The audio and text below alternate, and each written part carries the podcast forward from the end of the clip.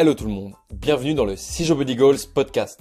Podcast dans lequel on parlera de préparation physique, de musculation, de nutrition, de sport en général, mais où il y aura aussi des interviews de sportifs professionnels ou encore des échanges avec des spécialistes dans le domaine du sport et de l'entraînement.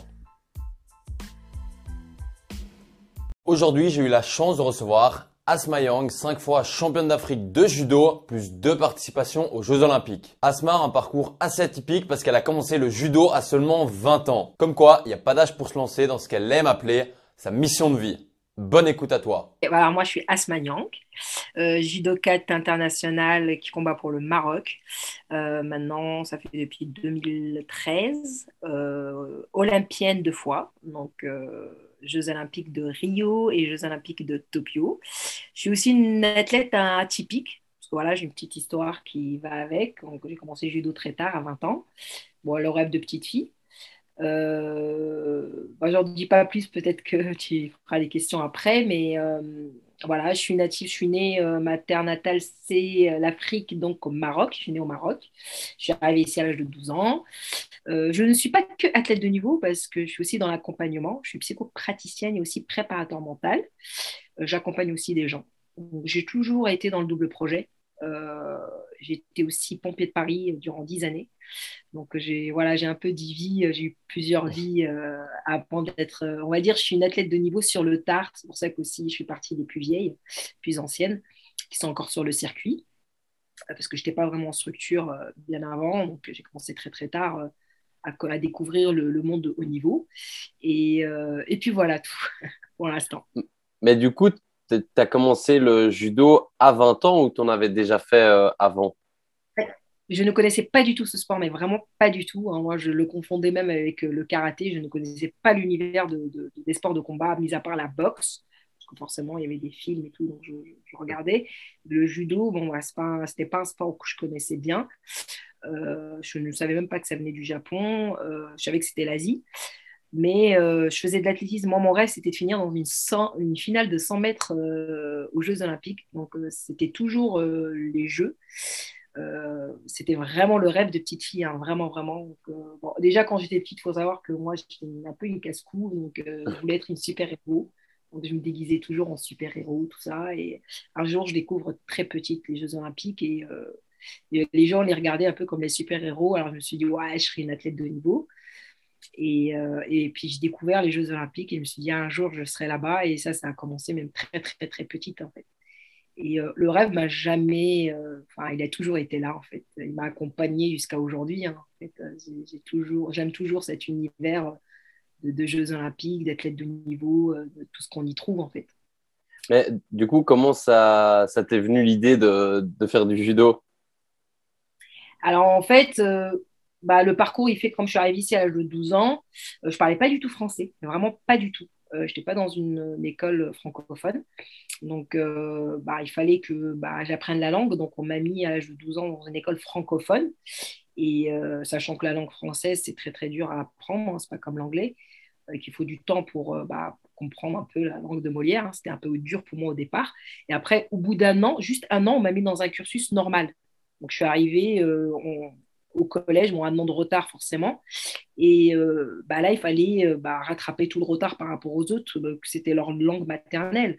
Donc, euh, c'était très difficile pour moi, sachant que j'étais bien en maths, il n'y avait pas besoin de, parler français pour les maths, j'étais assez bonne, et euh, en EPS, en sport, et puis en anglais. Mais tout le reste, pour moi, c'était très, très difficile. Et euh, j'étais forte en sport, donc j'ai découvert l'UNSS, c'était vraiment le truc qui m'a, où je respirais un peu, parce que c'est là où j'excellais, où bah, je me sentais bien, et je faisais du hand et aussi de l'athlétisme. Et euh, je voulais intégrer un sport-études, mais sachant qu'à l'époque, bah, on m'avait dit échec scolaire. Et en fait, je pense pas que c'était. Euh, j'avais entendu pour la première fois ce que ça voulait dire échec scolaire.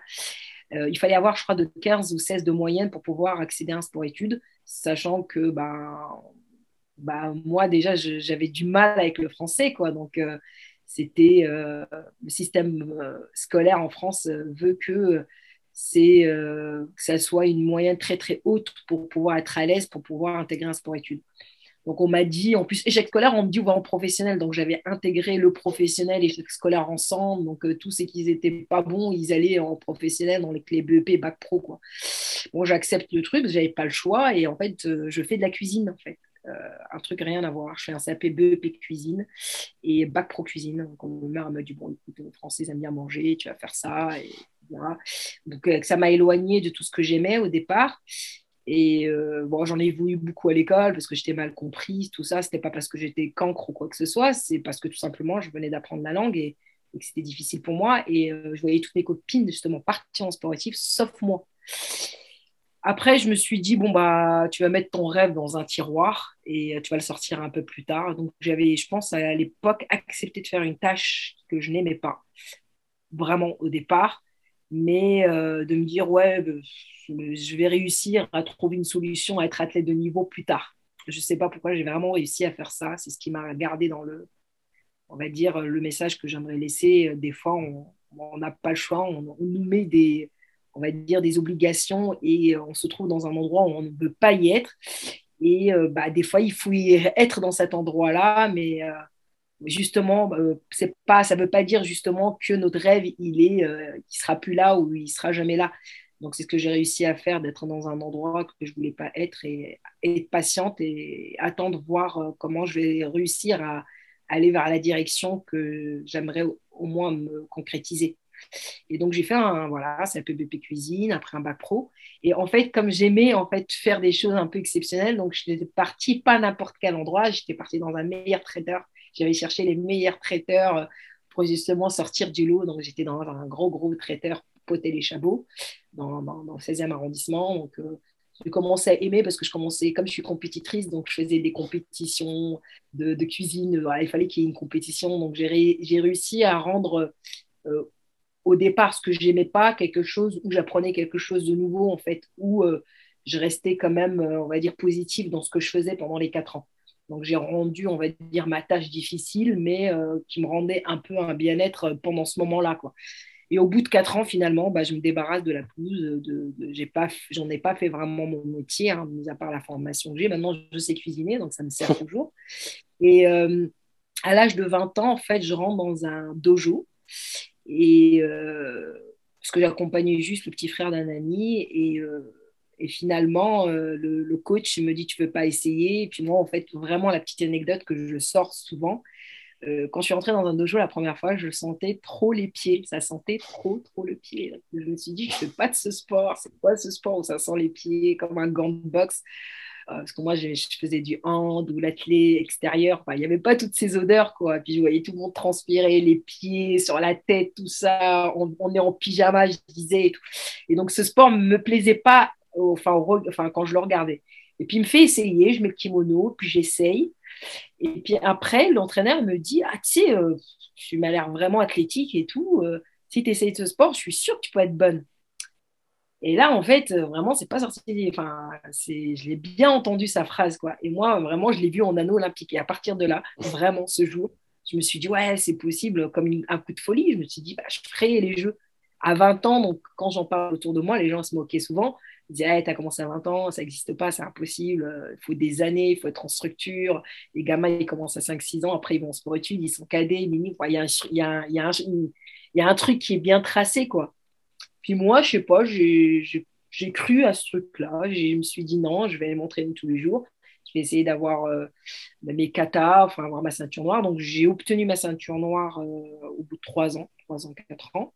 Et je pense que la meilleure chose qui me soit arrivée, c'est que j'ai rencontré un entraîneur qui est extraordinaire, qui m'a appris à faire du judo compétition. Donc tout de suite à, combattre en fait, à être une athlète euh, pour faire des compètes. M'a appris un judo systématique tout de suite pour rentrer dans le vif du sujet. Et je pense qu'il a fait une bonne chose. Euh, et euh, s'il m'aurait appris le judo dans un système comme on l'apprend aux petits, euh, j'aurais mis des années. Que lui, en fait, il m'a vraiment structuré euh, comment faire de la compétition. Donc, ça a été très vite.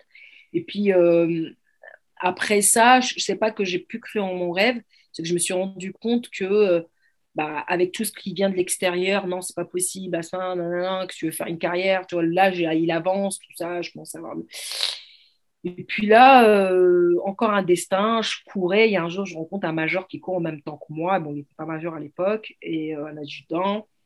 Et il me dit, on vient d'ouvrir aux femmes, ça fait un an ou deux. Euh, je lui dis, ouvrir quoi? Il me dit, bah, les sapeurs-pompiers de Paris. Je lui dis, le métier consiste à quoi? Bah, Là, il me dit, sauver des vies et faire du sport. Et moi, je voulais être une super-héros.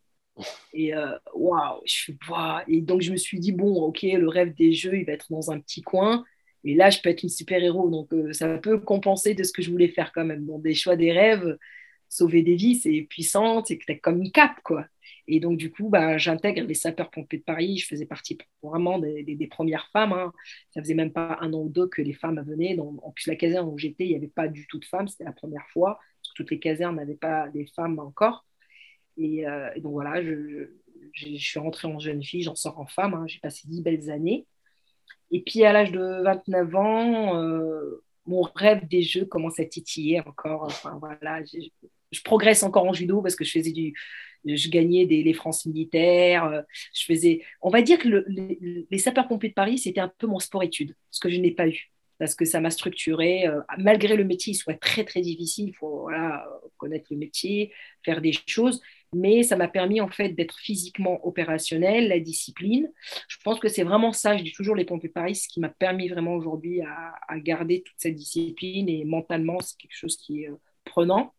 Et ça m'a aidé à garder le fil pour mon objectif plus tard. Et ça, je l'ai compris vraiment, je l'ai saisi un peu plus tard. Et, euh, et quand j'ai quitté les pompiers à l'âge de 29 ans, là, je décide de faire de l'international à 29 ans. Encore une fois, on m'a pris pour une folle, on va dire, à 29 ans.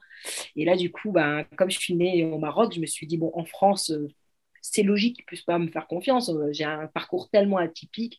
Euh, c'est comme si qu'on vient son diplôme et on veut faire un métier, voilà.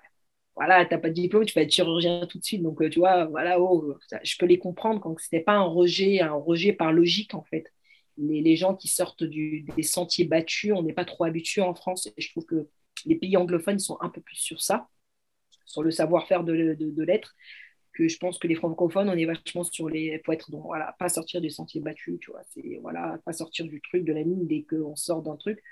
Alors, moi, je sortais complètement du, de ce qui est normal, en. Euh, et, donc, du coup, bah, j'ai reçu le truc que bah, c'est pas possible. Donc, moi, je suis née au Maroc, donc ça m'a permis en fait bah, de prendre la nationalité. Donc, je ne pouvais pas rester en équipe de, bah, système militaire français. Donc, j'ai fait un gros choix de quitter euh, Sapeur-Pompiers de Paris pour à 29 ans faire de l'international. Et la plus belle euh, vraiment décision de ma vie parce que ça a changé complètement. J'ai réussi Paris, quoi. Je... D'ailleurs, je, je rentre dans le top 5 mondial et dans la meilleure manière et je rentre euh, dans, dans, le top 16 mondial euh, pour Rio. Donc je me qualifie à Rio. Euh, vraiment, j'ai fait 4 ans magnifiques. plus 5 fois champion d'Afrique, vainqueur de plusieurs fois de, de Grand Prix Grand Chelem. Et ça m'a vraiment, cette décision, elle été exceptionnelle parce que c'est vraiment une décision exceptionnelle parce qu'en fait, au départ, je me suis dit que j'avais un métier, j'avais un salaire, euh, il y avait une espèce de sécurité qui était là et, euh, il y avait les jeux. Et en fait, je, dis toujours que pour prendre une décision exceptionnelle, et c'est un message que je donne souvent, c'est euh, pour prendre une décision exceptionnelle, les jeux, c'était une décision exceptionnelle. C'est que très peu de gens y accèdent. C'est l'élite. Et pour y aller là, ça veut dire que ma décision, elle doit être à la même hauteur. Et si ma décision, elle n'est pas à la même hauteur, ça ne peut pas matcher. C'est-à-dire qu'il faut que je quitte quelque chose qui me coûte. Et euh, souvent, quand, lorsque j'accompagne, c'est un message que je donne euh, vraiment qui est important par, un retour d'expérience. Lorsqu'on veut quelque chose de très haut, il faut que nos choix, nos questionnements, nos réponses, tout ce qu'on fait en action, qu'on mène en action, doit à la même hauteur pour que ça matche. Sinon, il y aura trop de différences et des fois, ça peut être difficile. Donc moi, en fait, j'ai quitté quelque chose qui, coûtait quand même à 29 ans. Hein, tu as un métier, hein, tout ça on peut entendre l'âge, des croyances limitantes de certaines personnes d'extérieur, même si nous, on y croit. Et, du coup, ben, je prends quand même une décision exceptionnelle, donc résultat exceptionnel. Donc voilà, j'ai pris ce risque, donc j'ai réussi à avoir un, résultat exceptionnel d'accéder au jeu. Donc je fais Rio, hein, donc c'était quelque chose d'exceptionnel pour moi, puisque j'ai réussi à le Paris à 34 ans. Je faisais partie déjà des plus anciennes. Et puis, comme ça faisait très peu de temps que j'étais vraiment dans le haut niveau, je me suis dit, bah, je vais continuer sur les 4 ans. Alors encore, les gens, ils me disaient, attends, tu vas aller jusqu'à 38 ans, c'est difficile, les jeux, c'est un truc de dingue et tout. Je me suis dit, non. Euh, moi, voilà, j'ai pas le même parcours que personnes qui ont commencé tôt, peut-être qui sont saturées et tout. Moi, j'ai toujours travaillé, j'ai toujours fait à l'envers. Moi, je peux y aller jusqu'à 38 ans au jeu de, Tokyo et je refais le pari, comme je disais toujours. Euh, euh, Rio, c'était le rêve de petite fille. Euh, Tokyo, c'était le rêve de grande. Donc, je, me requalifie dans, dans, le top 18 à Tokyo. Et puis voilà, donc entre euh, aussi, toujours, je suis dans le double projet, donc j'ai toujours travaillé à côté. Moi, je ne sais pas faire que du haut niveau, donc euh, j'ai toujours été dans l'accompagnement, que ce soit physique, mental. J'ai repris des études euh, pour être psychopraticienne. J'ai aussi fait un bouillon en prépa mentale. Donc, de toute mon expérience aujourd'hui, j'ai essayé d'incarner ce que j'enseigne, j'enseigne ce que j'incarne et euh, dans les accompagnements. Donc euh, voilà, j'arrive à aujourd'hui, je suis entrepreneur, donc j'arrive à, lier les deux. Et je me suis fait un pari fou, euh, sachant qu'il y avait eu le Covid et tout ça. Et puis je me suis dit qu'il reste que deux ans pour les Jeux. au début, j'avais mis ma fin de carrière après Tokyo. Et puis là, je sais que c'est à la maison, c'est Paris. Je me suis dit, allez, je vais, je vais, je vais fermer la page de, de, de, de l'athlète de niveau, on va dire, à, à Paris. Donc j'aurais 40 ans passé à Paris. Et euh, je me suis dit, ouais, je vais aller jusqu'à Paris 2024. Allez, go. On va aller sur ce chemin-là. Donc là, c'est complètement différent. Cette Olympiade-là, c'est, on va dire, c'est euh, le rêve de la sagesse et plein de choses. Et puis en même temps, je, suis un peu dans, dans mon, on va dire, dans mon. Je suis un peu dans mon. Je dis toujours, je suis un peu mon propre cobaye, parce que quand tu es athlète de niveau, c'est pas que la médaille. En fait, j'ai l'impression c'est qu'on sort de là et qu'on n'a pris qu'une médaille. Ça, limite, ça sert à rien d'être athlète de niveau. Je pense qu'aujourd'hui, ce que j'ai acquis dans toutes mes années, là, ça vaut toutes les médailles du monde et ça, j'en suis plus que sûre. Euh, toute l'expérience que j'ai pris, tout ce que j'ai pu apprendre euh, de, tout ce parcours atypique, euh, tous les voyages. Hein, je suis à 75 pays, j'ai vu un peu les pays, comment ils fonctionnent, d'autres cultures, d'autres pensées, d'autres façons de voir les choses. Euh, bah, ça aussi, c'est une belle médaille en fait. C'est euh, un savoir et puis ça, ça ne part pas, hein, ça nous reste pour toujours. Donc voilà, c'est aussi pouvoir accompagner, en fait, redonner le témoin à d'autres personnes qui sont sur le chemin. Quoi. Et tu dirais que c'est quoi euh, justement le secret pour réussir à avoir ta carrière en commençant aussi tard? Alors moi, je pense que tout part du rêve d'enfant. Moi, je sais que je suis une éternelle enfant. Vraiment, j'ai la, petite fille qui est en moi qui est toujours là. Je pense que des fois, lorsqu'on est adulte, on fait taire un peu euh, notre enfant, en fait. Euh, ce rêve, on a. C'est pour ça que les enfants, des fois, ils arrivent à dire des choses. Euh, on demande à, je sais pas, à, à 10 enfants qu'est-ce qu'ils veulent faire plus tard ils sont capables de dire des choses euh, astronautes, euh, ils disent des choses extraordinaires. Et finalement nous adultes on pourrait pas le dire parce que oh, il faut plus euh, machin enfin et, c'est ce truc là en fait. Parce que pour un enfant il y a non limite il n'y a pas de croyances limitantes c'est juste avec l'expérience de la vie ils deviennent des, des, croyances limitantes, des vécus sociétales ou ce qui se passe à la maison, peu importe leur éducation, qui deviennent des, croyances limitantes et les croyances limitantes deviennent des actions et des actions, bah voilà, après ça devient vraiment des pensées ancrées qui sont difficiles à, à retirer. Donc du coup, je pense que c'est ce truc-là, j'ai toujours une âme d'enfant et qui du coup dit âme d'enfant dit euh, non limite. Et donc du coup, je pense que c'est croire en ses rêves en fait, comme euh, voilà, croire vraiment en ça et puis euh, être tout, essayer d'être le au maximum dans le flow. En fait, quand je dis le flow, c'est Souvent, on parle de flow chez la tête de niveau. Pourquoi il gagne? Parce qu'il est dans le ici, maintenant, ce moment. Et euh, d'essayer d'accueillir, en fait, euh, ben, ce rêve, justement, et de le faire vivre au quotidien, en fait. Et, euh, et, de le projeter, de visualiser, en fait, d'incarner, en fait. Je pense que lorsqu'on incarne quelque chose de très puissant, et ben, en fait, ça arrive, en fait. si, justement, on incarne le contraire, on a des peurs, ben, en fait, des fois, moi je dis toujours, on visualise le pire euh, et le pire arrive. Si on visualise quelque chose de magnifique pour nous, bah, il y a des choses magnifiques qui se passent. Donc je pense aussi la visualisation, c'est quelque chose, moi je visualise beaucoup, beaucoup, beaucoup, beaucoup de choses euh, sur mon parcours qui sont arrivées. Hein. Comme je dis, hein, je me suis toujours vue derrière Je dis toujours, euh, vous savez, quand les athlètes de tous les pays font le tour du stade, je l'avais toujours visualisé depuis petite. Et c'est arrivé, en fait, c'est quelque chose qui m'a incarné, habité, malgré un parcours complètement. Euh, je me suis retrouvée dans les fourneaux, je me suis retrouvée chez les pompiers, je me suis retrouvée à faire plein de métiers autres. je ne pensais pas être là un jour et il fallait du temps et je suis arrivée à 34 ans. Donc peut-être avec beaucoup de patience et de la, et persévérance. Mais euh, voilà, donc il y a aussi la discipline. Euh, c'est quelque chose qui que j'ai beaucoup appris chez les pompiers. Euh, ce qui m'ont beaucoup apporté. Alors la discipline, c'est un mot qui est collé souvent à l'armée, quelque chose de dire, dur, psychorigide. Et en fait, non. J'ai pensé ça au départ, mais plus ça va et plus je le comprends différemment. Je pense que la discipline, elle prend le relais lorsqu'on est moins motivé. Et je ne vais pas vous mentir, je ne suis pas motivé tous les jours. Si un athlète de niveau dit qu'il est motivé tous les jours, c'est un grand menteur. On est des êtres humains. Voilà. Et euh, on est juste des hommes et des femmes avec euh, une expérience euh, d'athlète de niveau. C'est pas, on n'est pas des athlètes de niveau. On est d'abord des humains avec une expérience voilà, d'athlète de niveau. et je pense que justement, lorsque ce truc-là, en fait, on est, on est en, comment dirais-je,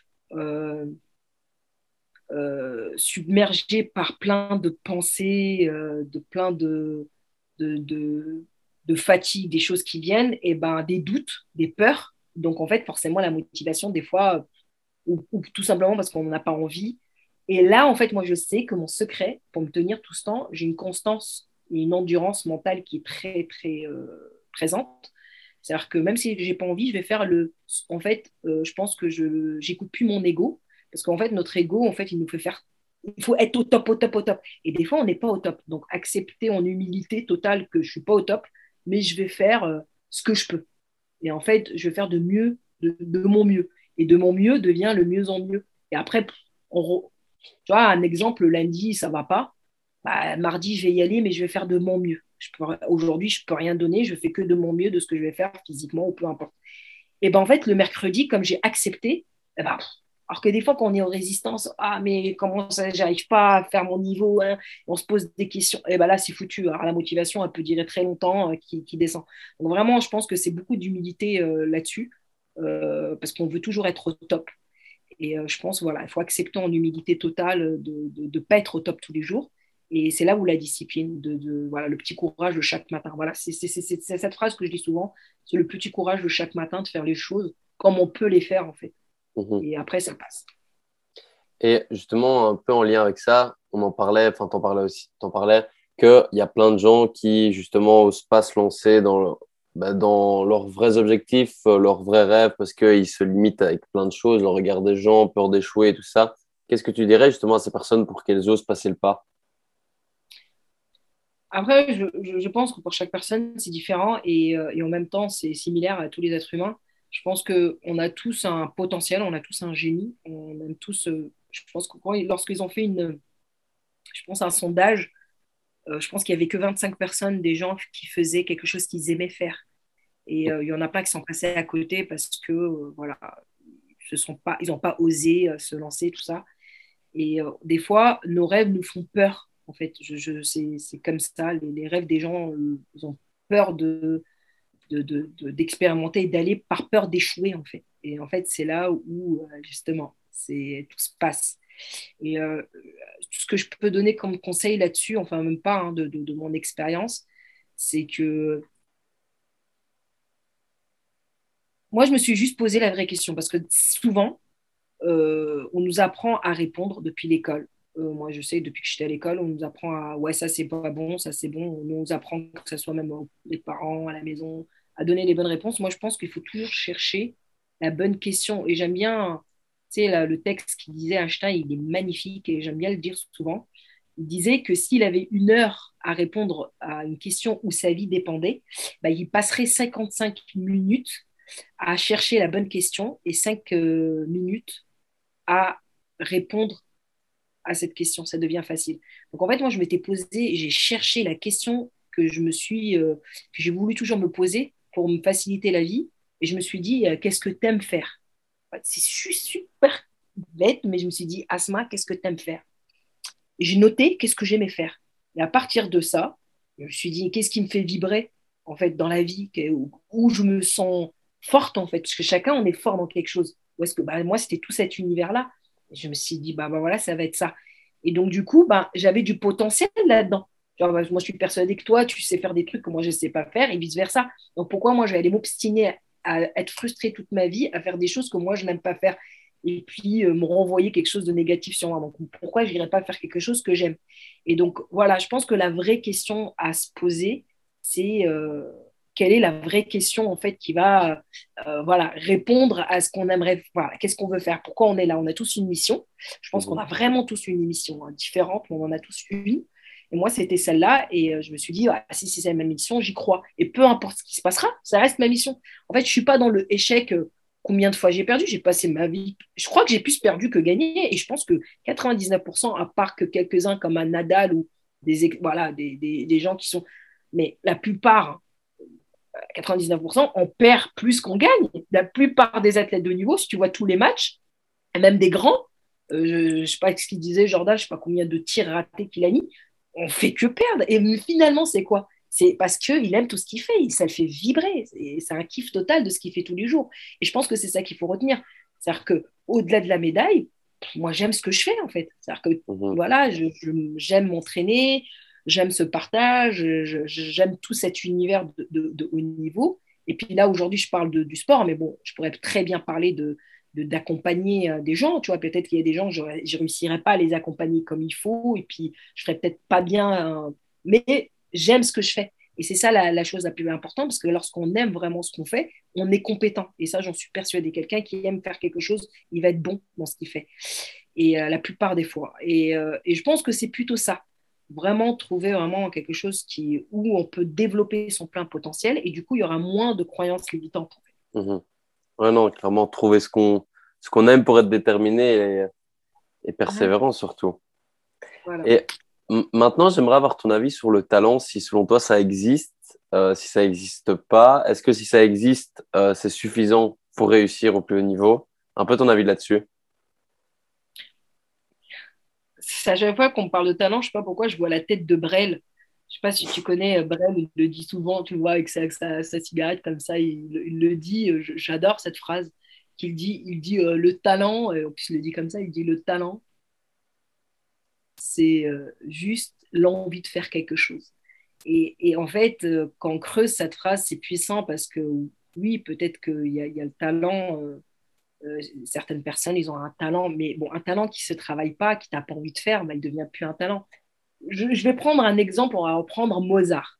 Mozart, 5 ans, il avait un talent incroyable. Il aimait, il aimait le piano. Mais si un, garçon comme, euh, comme, euh, comme Mozart, euh, le grand Mozart, ses musiques aujourd'hui, elles sont écoutées, et, elles seront écoutées pendant des... Bah, si lui, il n'a pas travaillé sur un piano toute sa vie, toute sa jeunesse, bah, il n'y aurait pas de Mozart.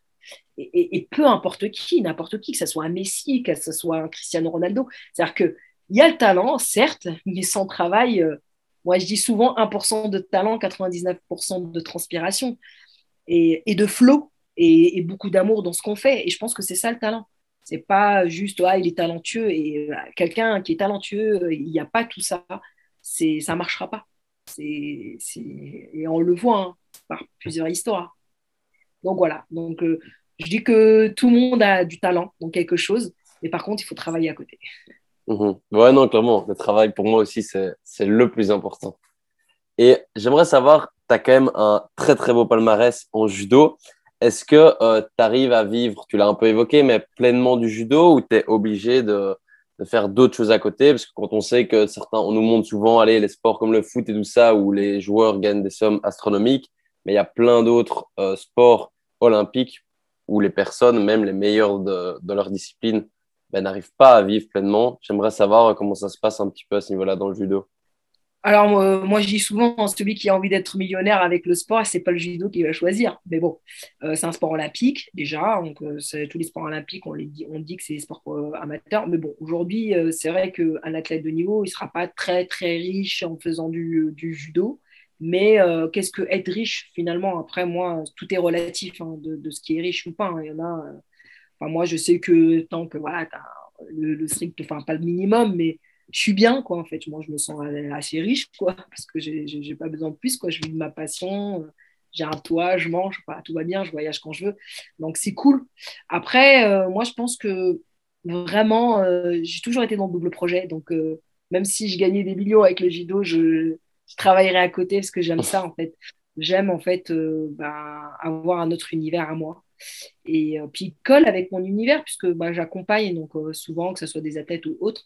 Et je suis aussi, tu sais, on parle de haut niveau, mais en vrai, l'expérience du haut niveau, elle est parallèle à tout en fait. tu vois, j'accompagne des gens qui, qui veulent être comédiens ou par exemple en prise de parole de quelqu'un qui a envie de prendre confiance, qui a envie d'être euh, au barreau, qui veut être avocat. Et en fait, j'ai l'impression que l'expérience de haut niveau m'a ouvert, en fait, euh, m'a fait comprendre qu'en fait, elle est similaire à tout dans la vie. Donc, ça m'a beaucoup, beaucoup aidé euh, à pouvoir accompagner au mieux, parce que les stress, les doutes, et puis nous, on connaît les échecs et la victoire, en fait, très vite. Donc, en fait, on descend. Donc, c'est pour ça que c'est puissant, parce qu'on échec, résilience, on est les athlètes de niveau, c'est des résilients. Voilà, ils s'entraînent beaucoup des fois pour une journée. Hein. Ils s'entraînent toute une année pour un jour, quatre ans intenses pour une journée. Et des fois, bah, ils perdent en deux minutes, trois minutes. C'est beaucoup de travail et des fois pour. Et donc, donc je pense que ben, ça fait partie de tout ça en fait. Et euh, donc c'est pour ça que je trouve ça très puissant en fait. Mmh. Et Ma dernière question, ce serait, avec tout ce que tu as pu apprendre jusqu'à maintenant, euh, qu'est-ce que tu aimerais transmettre euh, aux gens? Donc des choses que tu as pu apprendre sur toi ou sur la vie? Alors tout ce que j'aimerais, je souhaiterais transmettre, alors euh, encore une fois, je, vais essayer d'être en totale humilité là-dessus. Hein. Je, fais part vraiment sur un, retour d'expérience de ce que moi, la vie m'a appris j'ai de, tout objectif ou tout rêve, enfin toute euh, vision et euh, des choses qu'on aimerait faire dans la vie, euh, d'essayer d'être au maximum dans le flow. Et ça, j'appuie toujours dans le flow et d'être dans le moment présent. Et vraiment vivre pleinement chaque moment, en fait. Chaque moment qu'on est en train de faire, hein, être dans, vraiment dans le ici, maintenant, ce moment, accueillir pleinement ce qui vient, en fait, quotidiennement et quotidiennement, et euh, aussi être euh, parce que lorsqu'on est dans le moment présent, on est focus sur l'intérieur, sur euh, en fait tout ce qui se passe à l'extérieur nous impacte pas. Parce que forcément, des fois, quand on n'est pas dans le moment présent, bah, on est vraiment le cerveau, voilà, il est focus de tout ce qui vient et donc les problématiques, tout ce qui vient à l'extérieur. Et en réalité, tout est à l'intérieur. Et moi, je sais que c'est quelque chose qui m'a beaucoup, beaucoup aidé dans la vie et jusqu'à aujourd'hui je me concentre vraiment ce qu'il y a à l'intérieur pour être moins impacté de ce qui se passe à l'extérieur, pour mener en fait euh, et vraiment développer mon plein potentiel à fond en fait. Euh, et lorsqu'on est heureux justement et on est bien dans ses baskets et euh, on est épanoui et qu'il y a un, on va dire un calme interne, donc du coup notre plein potentiel il peut que se développer. Et des mmh fois lorsque justement on est trop en agitation et on est très focus sur l'extérieur, et on n'est pas du tout dans le moment présent, on n'est pas dans le flow, et ben c'est là où justement on, euh, les croyances limitantes peuvent venir, les peurs, et justement on est affronté, ben, on a un blocage et du coup le plein potentiel eh ben, peut être en voilà.